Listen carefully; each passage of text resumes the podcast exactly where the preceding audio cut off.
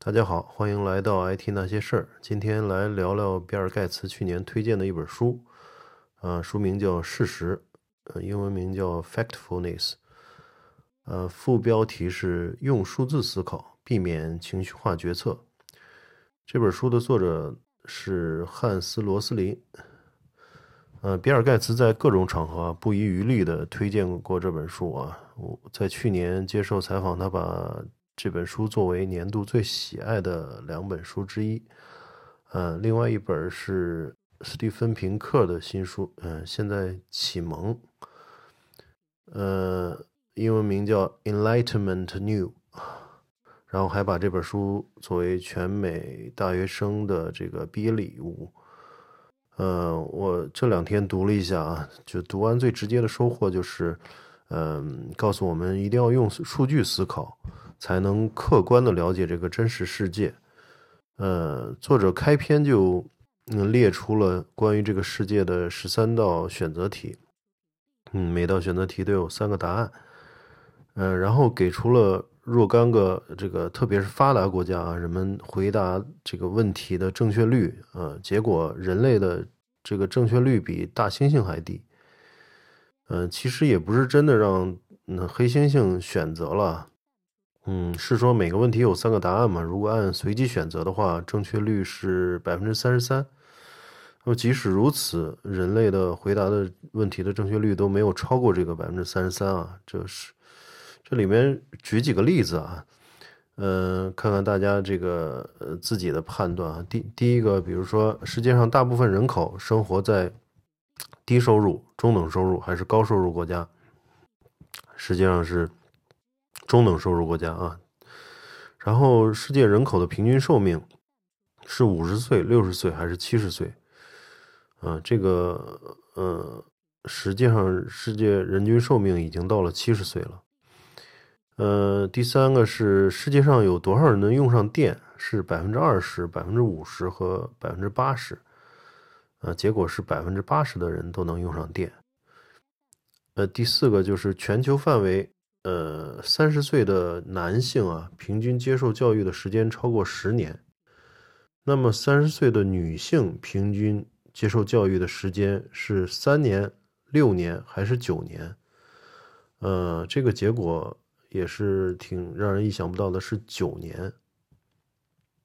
呃，第五道是就一九九六年的时候啊，就仅仅二十多年前。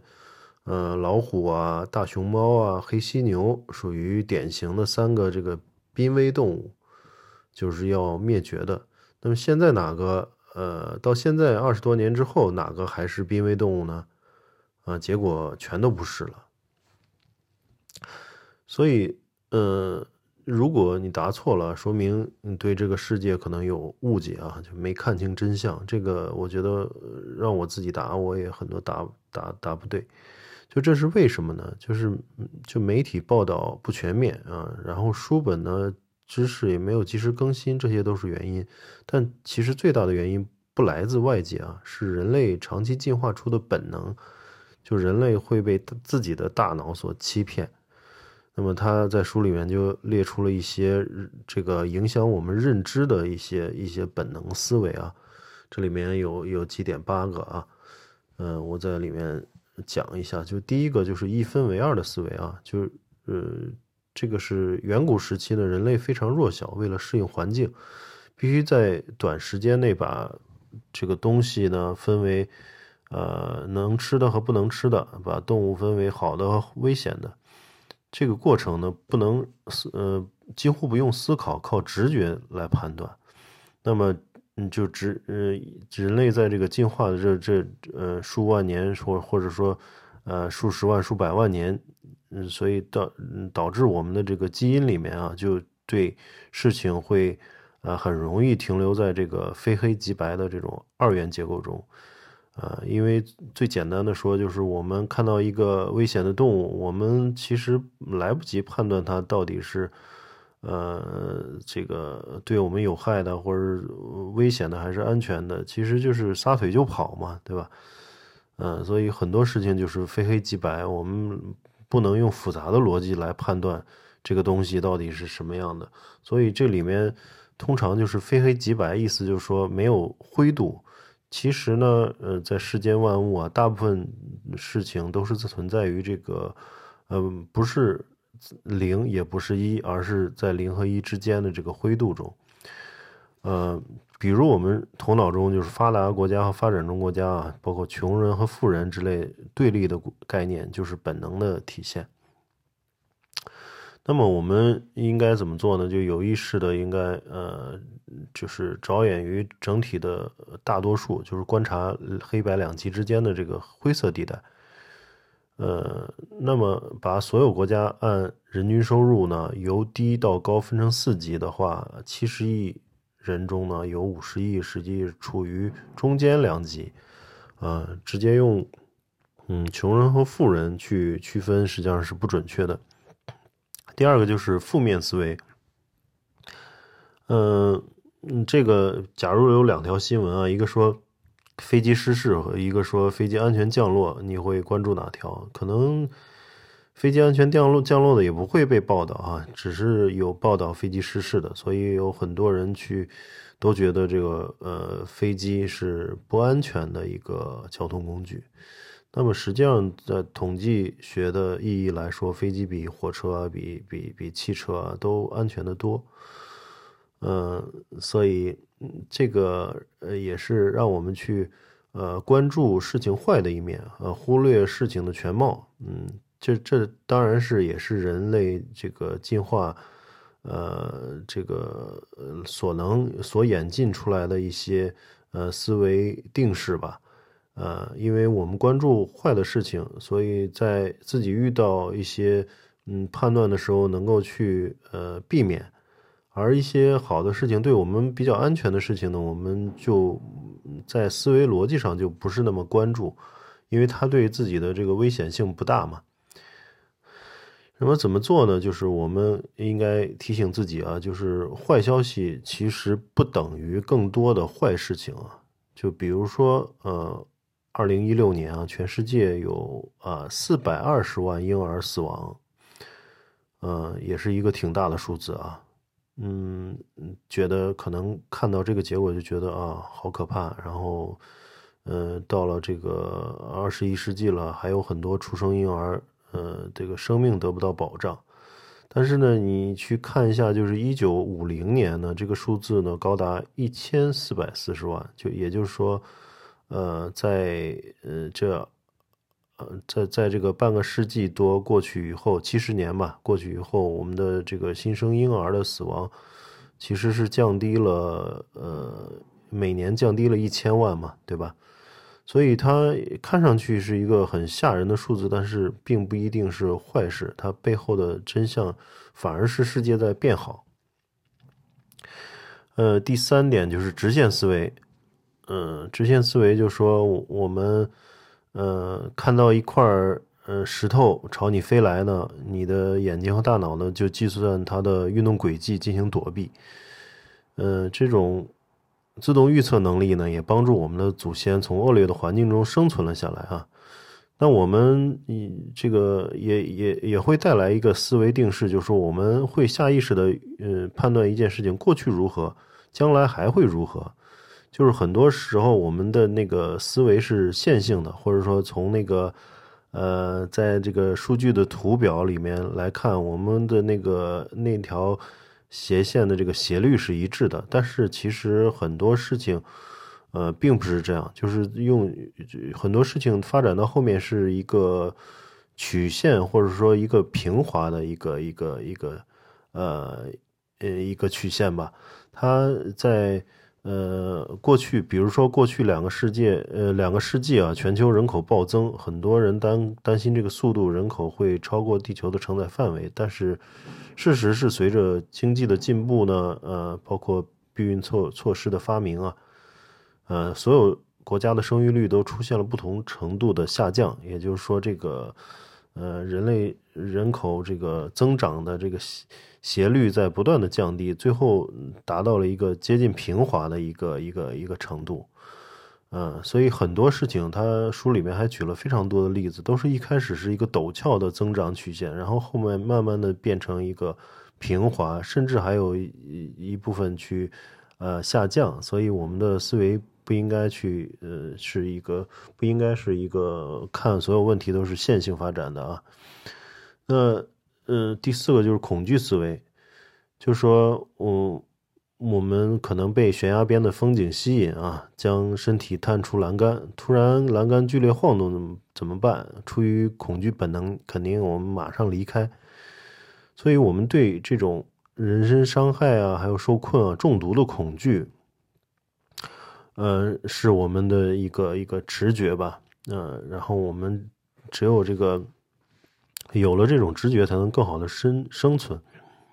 但是呢，这里边有一个呃思维误区，就是，呃，真实的这个令你害怕的东西呢，不一定危险。呃，很多人看到空难报道后都觉得飞机不安全，嗯，所以就其实各大航空公司的飞机失事的概率啊，平均只有二十万分之一，嗯，就是其实飞机的安全系数非常多。然后第五个就是说规模错觉，就是我们嗯容易嗯容就是我们经常说一个呃这个老话叫说也嗯。耳，嗯，叫什么？耳听为虚，眼见为实嘛。但是其实我们真正看到的东西啊，作为一个呃局部，它也不一定是真实的。就比如说，二战期间人们发现这个幸存的轰炸机中呢，机翼中弹数远多于机身中弹数，所以人们觉得加固应该加固飞机的机翼啊。这个其实就是幸存者偏差，这里面有个思维误区，就是说。嗯，其实真正那个机身中弹的飞机已经坠毁了，已经就是没有飞行能力了。所以，我们飞回来的飞机觉得机翼上这个弹孔特别多，我们是不是要加加固机翼呢？实际上，那个机身中弹的都回不来了，所以我们反而是应该加固这个机身的这种抗，呃，这个呃抗这个这个这个呃机枪击打的这个能力。嗯，所以这个是是我们呃一个一个思维误区啊。然后第六个就是说单一视角，就是人人的这个思维哈，还是呃倾向于把问题简单化。呃，最简单的就是我们说手里拿了一把锤子，看任何东西都像钉子哈。呃，这这个当然也可以节省我们大量的时间，但是也很容易这个掩盖事情的真相。这个怎么去避免呢？就是我们。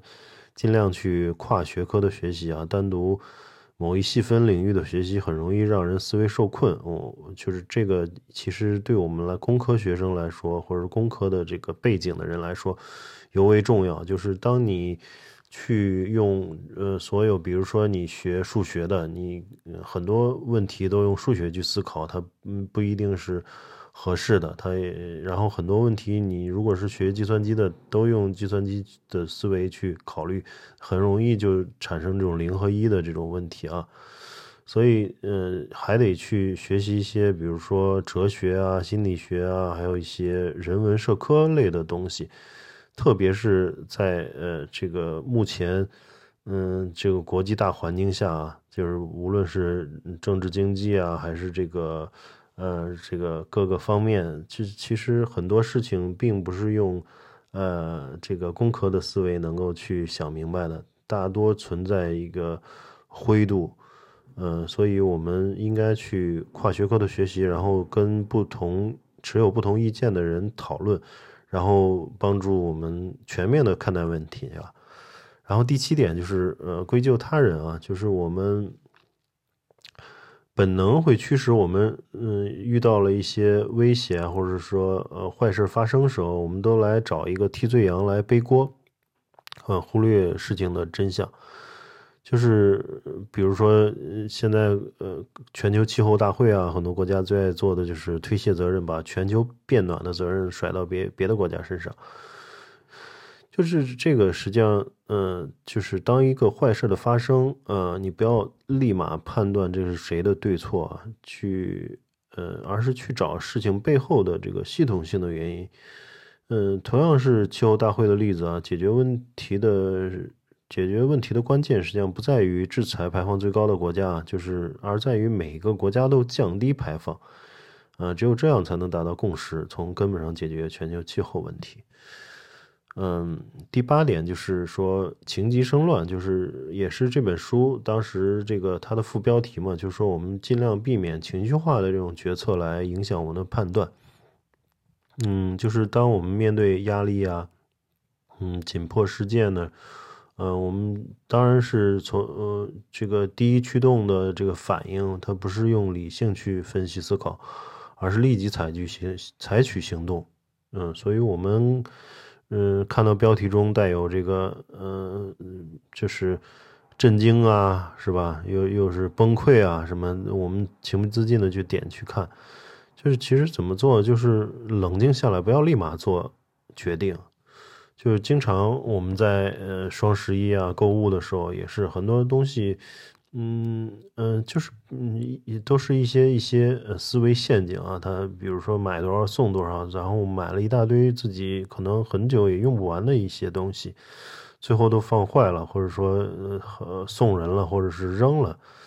但是我们在当时的那一刹那，我们不会呃去呃这个很快的去识别它是一个思维陷阱。就我们实际上嗯。在很很多事情上，还是应该去，呃，尽量冷静下来，思考一下它里面的内在的逻辑，啊，这是里面提到的一些，呃，思怎么避免一些思维误区啊？就汉斯他，呃，嗯，写这个这本真实啊，他就归纳出这个，呃，很多一些直觉扭曲了我们的这个认知啊，嗯，然后举例。